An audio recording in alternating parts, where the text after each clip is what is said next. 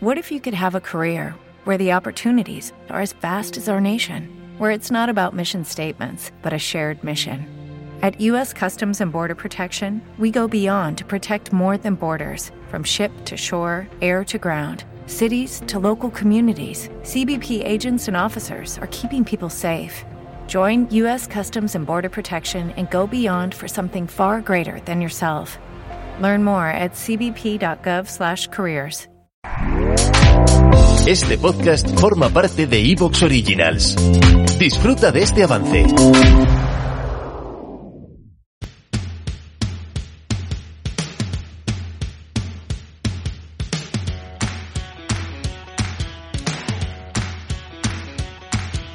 Muy buenas, mi nombre es Carlos Ocaña y te doy la bienvenida al podcast Estoy Sano, un podcast donde aprenderás sobre el apasionante mundo de la nutrición, la ciencia y la salud.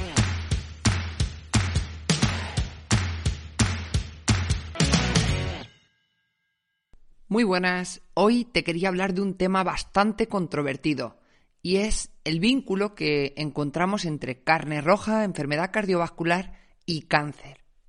Lo que pretendo con este podcast no es que te lleves una impresión de carne roja buena o mala, sino de que te lleves una visión un poco más real de cómo impacta y en qué magnitud impacta la carne roja en nuestra salud y más concretamente en estas dos enfermedades.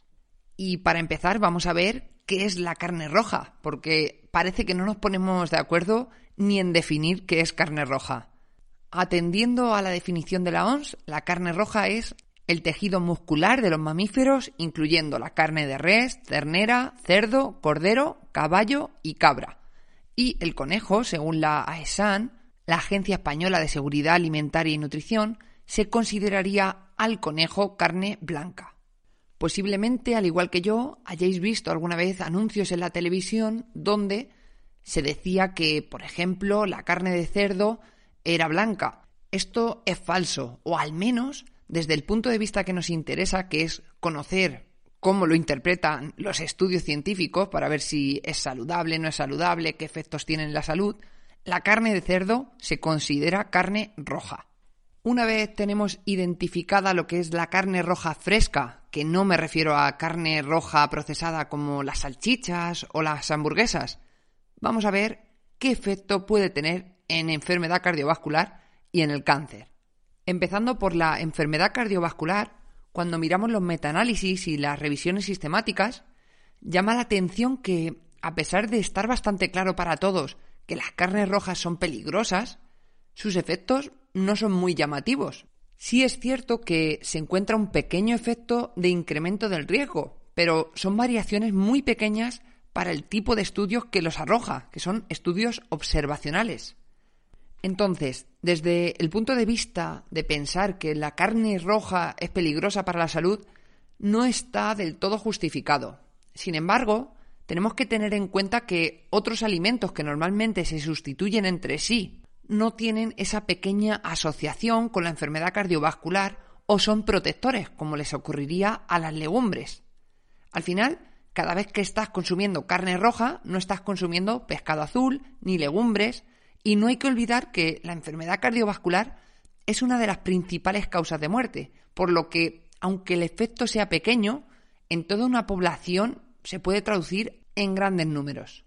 El problema que tenemos en nutrición es que siempre se dan mensajes totalitarios y simples.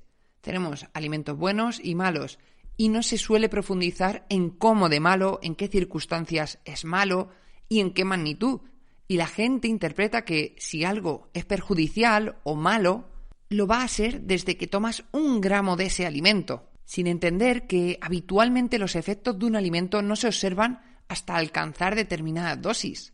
¿Cuál es entonces mi punto de vista frente a la carne roja?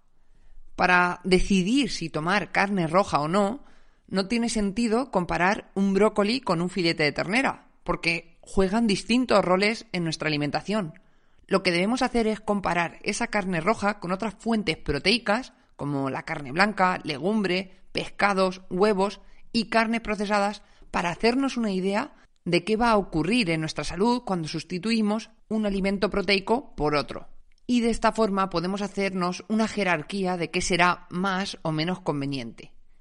Ya he dado algunas pinceladas, pero en primer lugar podemos dividir proteínas vegetales y animales.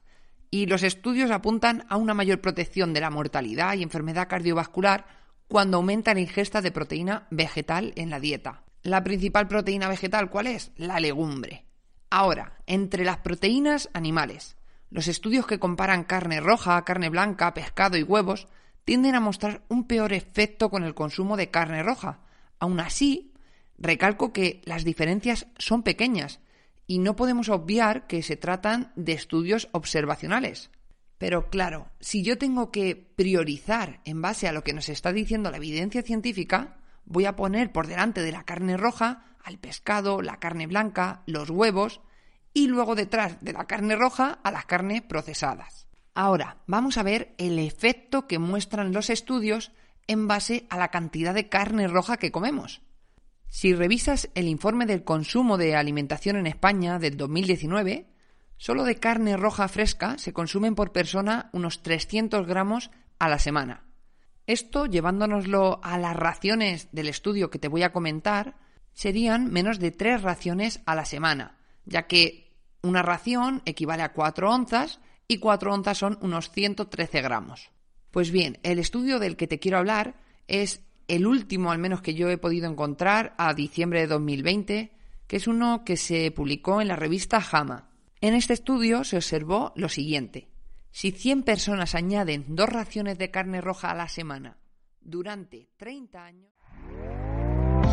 ¿Te está gustando lo que escuchas?